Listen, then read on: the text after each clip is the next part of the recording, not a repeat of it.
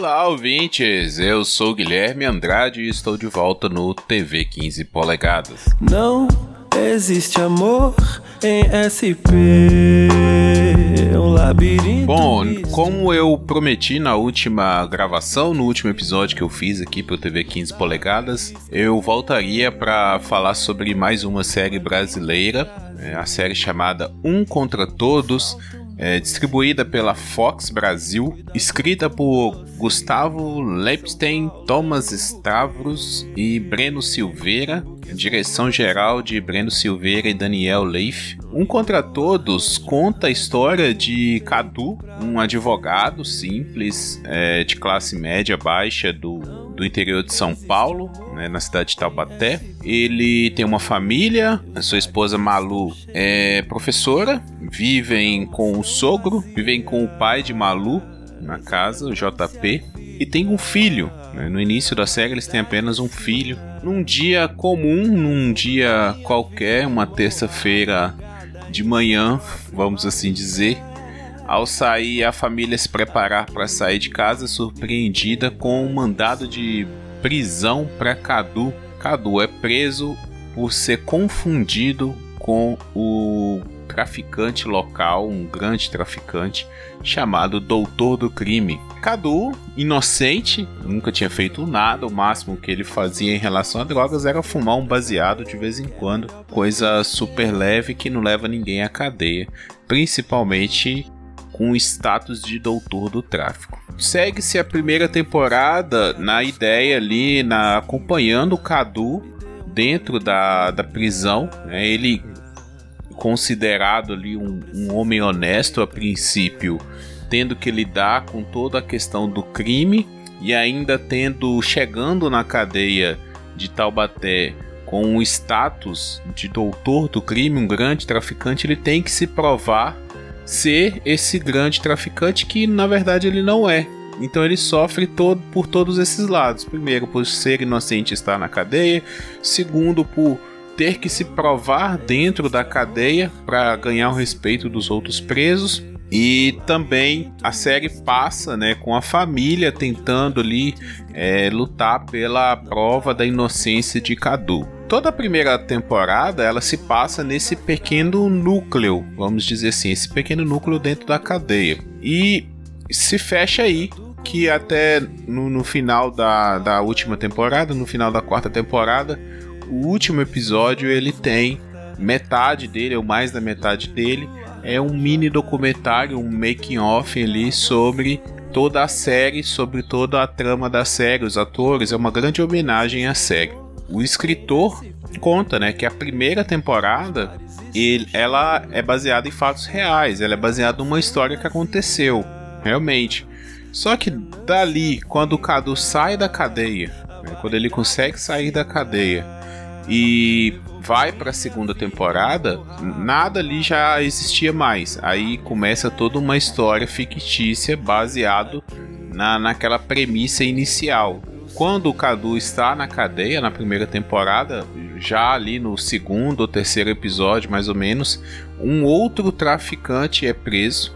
O outro traficante é preso, o Pepe, e é considerado, é falado que o Pepe é um dos braços direitos do doutor do crime. Mas aí nós vamos ali descobrir que na verdade o Pepe é o grande traficante, mas ele precisa que o Cadu, é, que é vivido pelo Júlio Andrade, que eu esqueci de mencionar, é vivido pelo Júlio Andrade, o Cadu tem que se passar, continuar se passando pelo Doutor do Crime para dar uma aliviada na barra do Pepe. Né? O Pepe cobra isso dele e fala que se ele não fizer vai matar todo mundo, aquele todo discurso de bandidão, traficante, rei do narcotráfico, né? A partir da segunda temporada, a história ganha uma outra, um outro patamar, vamos dizer, porque como na primeira ela estava dentro ali da cadeia, era um núcleo pequeno, é, era uma série bem simples, assim. Me chamou muita atenção porque eu curto essa, essa temática também. É, já vi várias coisas relacionadas. Eu li o Carandiru, assisti o filme do Carandiru. É, tem uma série também da Netflix com o seu Jorge, chamada Irmandade, que ela é baseada na da criação né, do crime organizado dentro das cadeias, o chamado PCC e o Comando Vermelho, que tem um início muito parecido a essa organização criminosa dentro, foi criada dentro das cadeias, né? Tem outras coisas também relacionadas a isso, aquela série Carcereiros, eu não cheguei a assistir da Globo, mas fiquei muito curioso para ver. Então eu gosto dessa temática. Eu sou um fã declarado de Júlio Andrade, então tudo que o Júlio Andrade faz que eu, que eu descubro que ele fez, eu paro para assistir, porque eu sou muito fã do trabalho dele. Para mim, ele é um dos grandes atores aí que nós temos hoje em dia.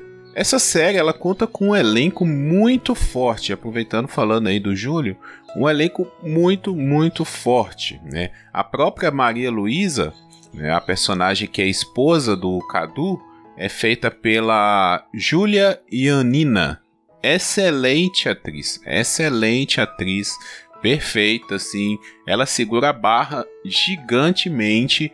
Ela é um contraponto ali da segunda, terceira temporada pra frente. Ela dá muito drama pra série. Assim, ela segura muito, porque se a série girasse muito em torno do Cadu, eu acho que ela perderia a força. Parte da série ter dividido né, entre Cadu e Malu a partir do momento que eles vão separar ali em algum momento, ganha força, ganha novas discussões, ganha muito, ganha muito conflito. Então, essa atriz também, a Julia Ianina, parabéns a ela, tá excelente nessa série. A gente sofre com ela, a gente teme por ela, ela é muito carismática, tá? É, voltando a falar também aqui que é o link com o episódio passado do Silvio Guindani. Né? O Silvio Guindani, nesse, nessa série, ele faz um personagem homossexual, um gay, que é. O nome do personagem dele é Mãe. Né? O nome do personagem dele é Mãe, porque na primeira temporada ele é a. O personagem é a mãe da cela, né? Quando o Cadu chega na, na prisão, ele vai para uma cela que o dono da cela, vamos dizer assim, é o China, né, o cara o mais poderoso ali dentro da cela, tem toda uma organização. E dentro da cela tem a mãe da cela, né, que é a, o, a pessoa ali que vai cuidar dos outros, né, uma figura feminina, vamos colocar assim, que cuida dos outros. E cara, para quem assistiu a divisão e assiste Um contra Todos, o Silvio Guindani é um espetáculo de ator como eu tinha falado é, na, no outro episódio, esse cara também vai dar muito o que falar. Porque os personagens são totalmente diferentes e a gente acredita nos dois. Sabe? Tem uma cena do da mãe lá, acho que na não lembro se é na segunda ou terceira temporada, porque tem muito tempo que eu vi, né, já as terceira temporada, que foi a penúltima, saiu em 2018, né? Essa última saiu agora em 2020. Então já são quase dois anos de uma para outra, a gente acaba esquecendo alguns detalhes. Mas se eu não estiver enganado, é na terceira temporada que ele tá ali em Brasília tal. E tem uns moleques ali, uns metidos a novos bandidos, né? Na rua vendendo droga, aviãozinho. E os moleques apontam a arma para ele, ele todo, né, daquele jeito feminino, assim, os moleques tentam intimidar ele e na hora, né, os cara, os molequinhos falando que é bandido, não sei o que, ele arranca, ele tá de peruca, ele arranca a peruca e faz uma cena sinistra. Assim, é, dá pra ver o medo na cara dos moleques, dos atores, sabe? Então o Silvio Guindani é um ator também que, a partir de agora, assim, que eu vi esses dois trabalhos dele mais recente, eu também vou começar a prestar muita atenção no, no trabalho dele, nas obras que ele participa, porque é um ator excepcional. A Rita Guedes, que faz a, a Thelma, poxa, excelente atriz, excelente atriz. A Julia Conrad, que faz a personagem da Pepita, que vai aparecer a partir da segunda temporada. Ela é a filha do Pepe. Excelente atriz, excelente, ela entrega muito, muito mesmo. Todos os personagens que aparecem na última temporada, na quarta temporada, são muito bons os personagens e o, os atores, tá? Todos eles, as crianças também estão muito, muito bem. O Roberto Birindelli, é, que faz o Pepe, né? O ator que faz o Pepe também está muito bem na série. Assim, depois que eu tava vendo o making off, esse mini documentário, não parece que ele é o Pepe, porque ele faz um todo um sotaque, inclusive isso é bem interessante se dizer também. É, os personagens, os atores têm descendência é, hispânica, né? É, latino-hispânica aqui mas é, nem todos nasceram nesses países. Então, por exemplo, tem uma a atriz que faz a personagem da Madalena. Ela é descendente de argentinos, mas ela é brasileira e ela consegue fazer o sotaque, falar o, portu, o portunhol não, o castelhano, né? Porque alguns falam portunhol, alguns falam castelhano, e é muito incrível. Eu achava que todos esses atores que fazem os personagens hispânicos, eles fossem lá da Bolívia, ou então fossem atores né, de, de outros países aí que foram trazidos para fazer é, essa série, né? E não, muitos deles já estão aqui no Brasil, trabalhando aqui no Brasil, mas por ter ali uma característica, uma descendência hispânica, foram convidados e conseguem fazer uns, o, o portunhol deles é muito bom assim, porque a série não dubla, né? Quando está nessa parte, ela legenda. Então a gente consegue sentir tudo, tudo isso, é, todo esse sotaque. E o Roberto Birindelli é muito bom como Pepe, assim. É o nível Wagner Moura, né? Wagner Moura que fez lá o Pablo Escobar em Narcos. É o, o Roberto, ele é mesmo nível, assim. A gente sente aquele gás, assim, do, do cara do traficante mesmo, do rei do, do cartel, sabe? Ele consegue imprimir tudo, tudo isso no personagem dele. Eu queria comentar só o nome do ator aqui, mas eu não tô achando que faz o, vamos chamar assim, o vilão, né, da última temporada, que é o Angel, é o personagem que mais dá trabalho ao Cadu na última temporada, que também o cara é sinistro, ele, ele tem uma cara de cafajeste muito boa, excelente, assim, é o Fernando Arce, ele é muito bom também, muito bom, o cara é sim, segura também, ele dá aquela força, né? Porque todo antagonista segura a barra também, né? Se o antagonista não é bom, o protagonista perde a força. A gente sabe disso. Então, todo bom herói tem que ter um bom vilão, né? Senão a balança desequilibra e a obra se perde. E não que o Cadu também seja um herói, não é esse o caso, porque a série ela não quer passar essa ideia do cara injustiçado que busca redenção ela quer mostrar o quanto da corrupção pode atingir as pessoas. É isso, e como que isso vai mudar a vida das pessoas. Uma família que estava ali de boa no interior, vivendo sua vidinha, do nada é mudada, né, é virada de cabeça para baixo, vai parar em Brasília, vai parar na Bolívia, vivendo ali as consequências de tudo que acontece. Tem até uma frase do, do Jonga ele fala isso, né? Um mano meu foi preso roubando manteiga, saiu da cana e quis assaltar um banco.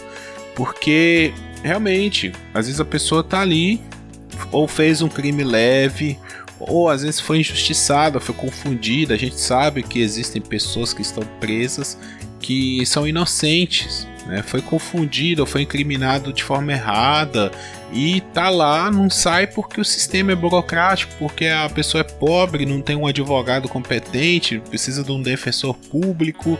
E aí tudo aquilo a pessoa vai ficando ali dentro da cadeia, vai se corrompendo. Quando ela sai, ela já não consegue ter a vida dela de volta. E ela acaba entrando né, nessa problemática toda, nesse ciclo vicioso que é a vida do crime. E quando isso é a, a sua única saída é, para sobreviver a pessoa acaba abraçando, né?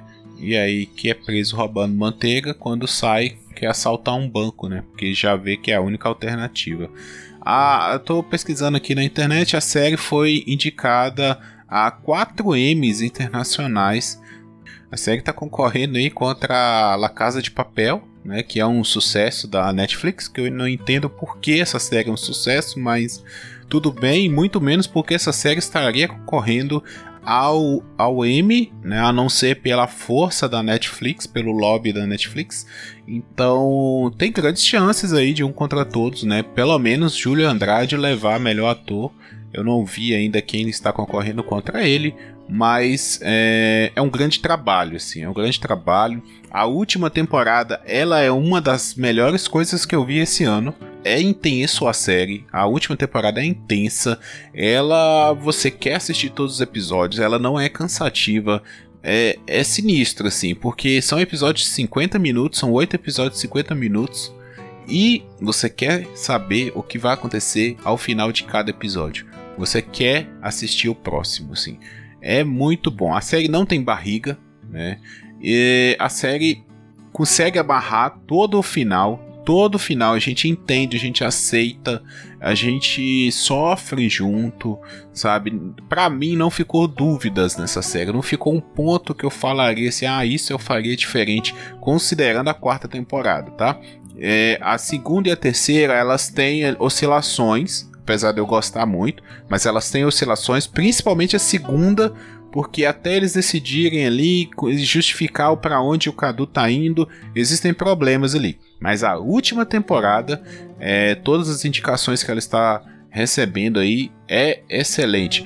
É preciso falar também sobre a direção e a fotografia que são muito boas. É, até descobri, né, nesse mini documentário que vale a pena as pessoas assistirem, mesmo sem ter visto a série, porque o, o diretor, né, o diretor, o fotógrafo, não sei, ele tem uma preferência por gravar as cenas no, no chamado Twilight, que é o momento em que o dia está acabando e a noite está começando, né? Que tem o, o céu fica num azul mais forte ali, as cores estão mais intensas no céu. Então, é, o, o diretor ele faz nas principais cenas da série, nas cenas mais dramáticas, ele filma nesse Twilight. E o que dá é, para a fotografia da série algo excepcional, sabe? Algo excepcional, porque, como o próprio diretor fala no documentário, é um momento ali de 20 minutos do dia que as cores estão vibrantes, que tem um, algo diferente, tem uma magia no ar ele explica que há uma, um ensaio durante todo o dia para na hora que chegar nesses 20 minutos eles conseguirem gravar toda a cena, né? Toda a cena que vai ali vai ser feita naquele dia. Então eu não tinha reparado isso, realmente tinha me passado sim. E quando é, eles explicam isso no mini documentário, eu fui né, buscando. Eles também mostram alguns flashes de algumas cenas que foram filmadas nesse, nesse momento. E realmente, assim, os finais de temporada, a cena mais dramática do episódio, é, todas elas são feitas nesse Twilight que é excepcionalmente lindo, assim, excepcionalmente lindo. Um contra Todos é uma obra-prima da Fox uma série que eu não vejo ser muito comentada. Eu descobri por acaso num desses sites de torrents aí, eu vi a, a capa lá do, do com o Júlio Andrade. Isso em 2016, quando saiu a primeira temporada, então é uma série que eu acompanho desde a primeira temporada, por isso que às vezes eu tenho alguma dificuldade de lembrar algumas coisas que aconteceram, né? Porque eu acompanho ela sempre que saiu, desde o começo que saiu. Vai assistir se você não, não assistiu até hoje. Um contra todos é uma bela dica. Para você aí que tá na quarentena, para você que quer alguma coisa diferente, que não aguenta mais ver as mesmas coisas, para você que gosta de Breaking Bad, de Narcos, de La Casa de Papel, de qualquer coisa relacionado à ação, a esse crime, crime baseado em fatos reais, é, essa série vale muito a pena. Não é uma série violenta, assim, de falar que ah, tem corpos espalhados, essas coisas. Não, é, é algo natural, assim, que qualquer filme de terror tem, sabe? Sangue normal, assim, facada, é, as pessoas tomam um tiro e caem no chão. Isso é normal, assim, na série. Mas, cara, excelente série. Excelente série. É uma série que escala muito bem. Ela começa com o pé no chão, muito pé no chão, e ela termina voando, assim. Ela termina com a gente querendo mais, mas ainda bem que acabou. Sabe, acabou no momento certo, da forma certa, com todos os detalhes no lugar correto. Vão lá e assiste Um contra Todos da Fox. E a vida mais me interessa se vas a con alguien más. Vuelve. Yo perdono tus caminos, tus vicios. Y yo vuelo hasta el inicio, intentando encontrarte. Vuelve.